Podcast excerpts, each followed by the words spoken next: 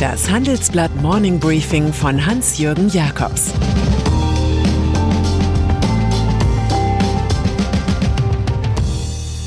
Guten Morgen allerseits. Heute ist Donnerstag, der 2. Juli.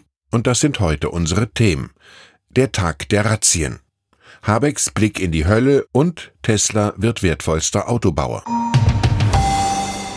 Wirecard. Das zweite Halbjahr beginnt mit Razzien. Deutsche Ermittler haben in diesen Tagen viel mit Wirtschaftsgrößen zu tun.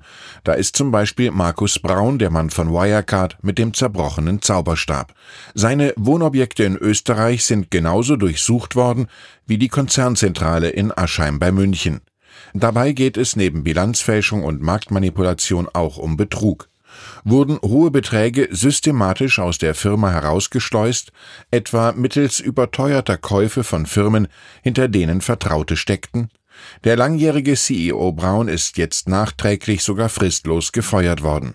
Es stellt sich immer mehr die Frage, warum der Chef nicht in Untersuchungshaft sitzt. Bei Dieselgate war das für den damaligen Audi-Vormann Rupert Stadler selbstverständlich. Abgasbetrug bei VW. Damit wären wir mittendrin in der zweiten aktuellen Großrazzia. Am gestrigen Mittwoch hat die Staatsanwaltschaft Hannover Geschäftsräume von Volkswagen und dessen Zulieferers Continental durchkämmt. Die Razzia ist in Hannover, Frankfurt und Regensburg gelaufen. Bei Continental geht es um ein Steuergerät und ein Einspritzsystem, das Teil des Abgasbetrugs für den VW Motortyp EA 189 sein soll. Aufträge sind seit 2006 an Siemens VDO gegangen, die Continental im Dezember 2007 dann vollständig akquiriert hat. Unter Verdacht stehen Ingenieure, zwei Geschäftsführer und eine Compliance-Beauftragte.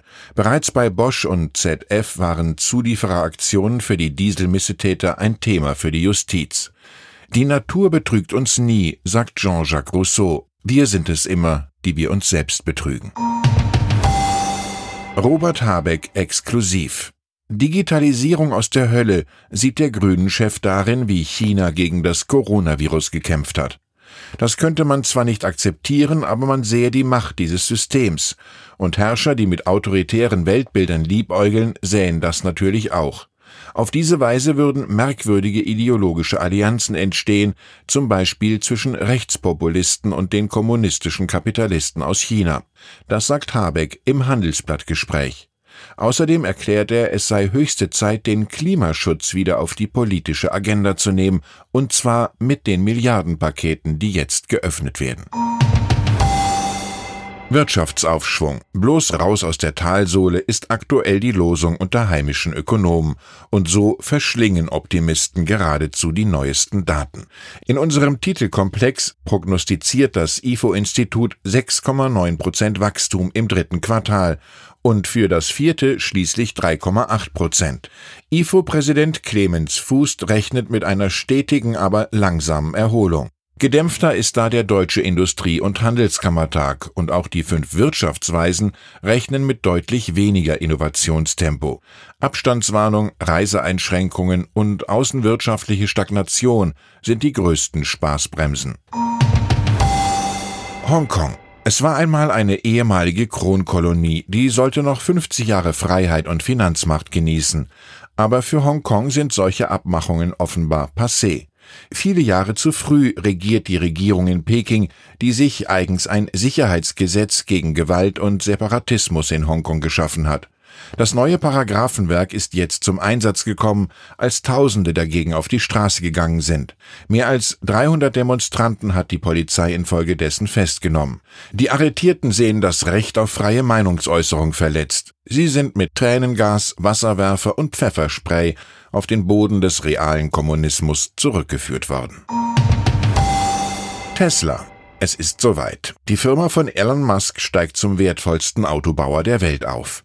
Tesla erreicht an der Börse eine Marktkapitalisierung von 210 Milliarden Dollar.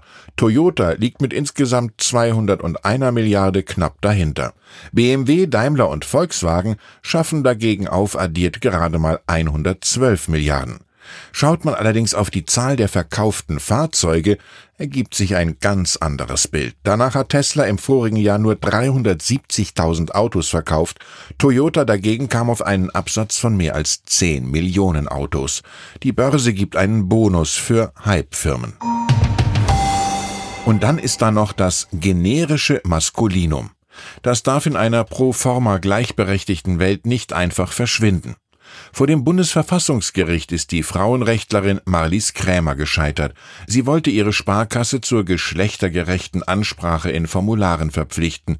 Statt des übergeordneten Maskulinums Kontoinhaber wollte Krämer den Begriff Kontoinhaberin. Für die Zukunft ließ das Gericht in Karlsruhe aber durchaus Sympathie dafür erkennen, sich dem Thema inhaltlich zu nähern. Gut möglich, dass das Grundgesetz also irgendwann das Ende des generischen Maskulinums verlangt. Hier dagegen werden Sie mit liebe Leserin und lieber Leser in diesen Donnerstag verabschiedet. Ich wünsche Ihnen einen erfolgreichen Tag ohne Geschlechterdiskriminierung. Es grüßt Sie herzlich Hans-Jürgen Jakobs.